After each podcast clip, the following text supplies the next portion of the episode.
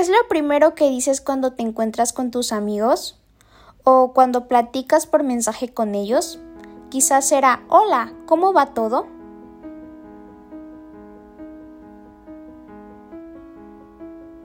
Estás escuchando el podcast Una chica impresionada. Nuestra serie actual se titula Gozosos en Cristo, un estudio devocional original de Impresionadas Gears Oficial. Acompáñanos en el episodio de hoy y juntas estudiemos la epístola del apóstol Pablo a los filipenses.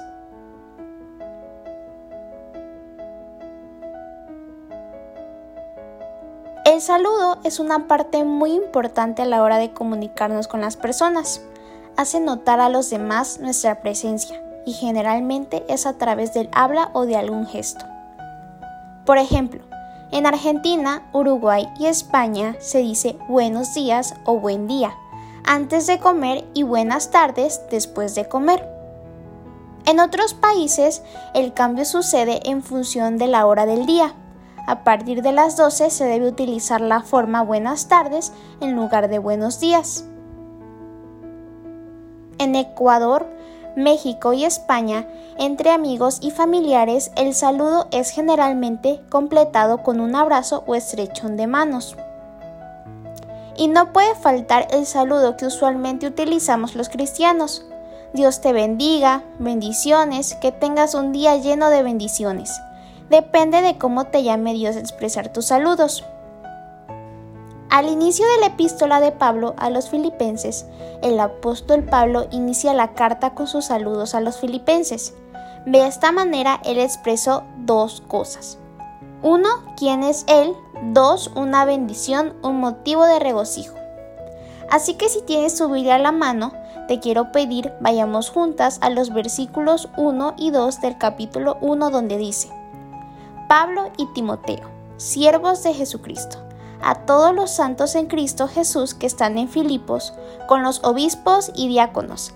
Gracia y paz a vosotros de Dios nuestro Padre y del Señor Jesucristo.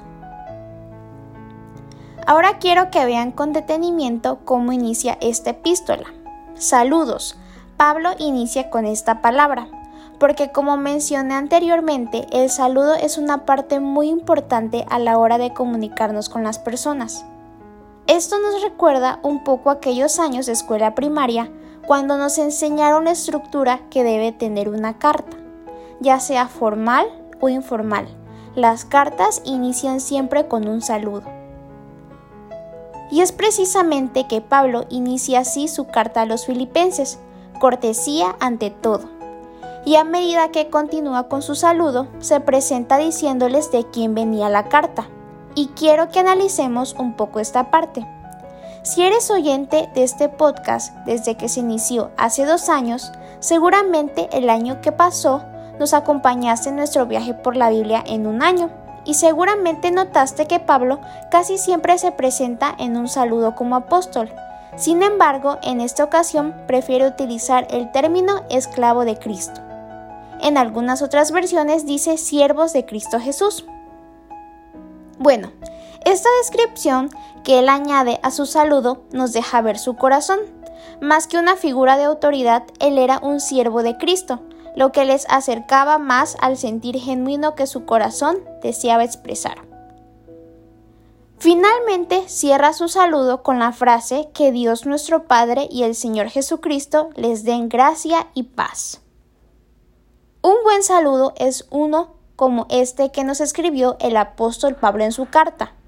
Comenzó saludándolo, presentándose y finalizó dando un motivo de regocijo para el corazón de los filipenses. Esto es vida cristiana, así que vamos a resaltar estos versículos de color azul.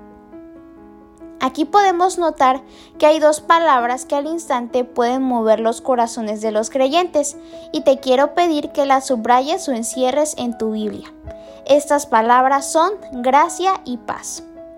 Estas dos palabras forman aquí una mancuerna de gran importancia. Nos sirven para recordar la causa y efecto de la salvación que experimentamos cuando venimos por fe a nuestro amado Señor Jesús. La salvación es para nosotros un motivo de regocijo. Es por gracia que somos salvos, como escribió Pablo en su carta a los Efesios en el capítulo 2, versículo 8. Por su gracia es que recibimos algo que no merecemos.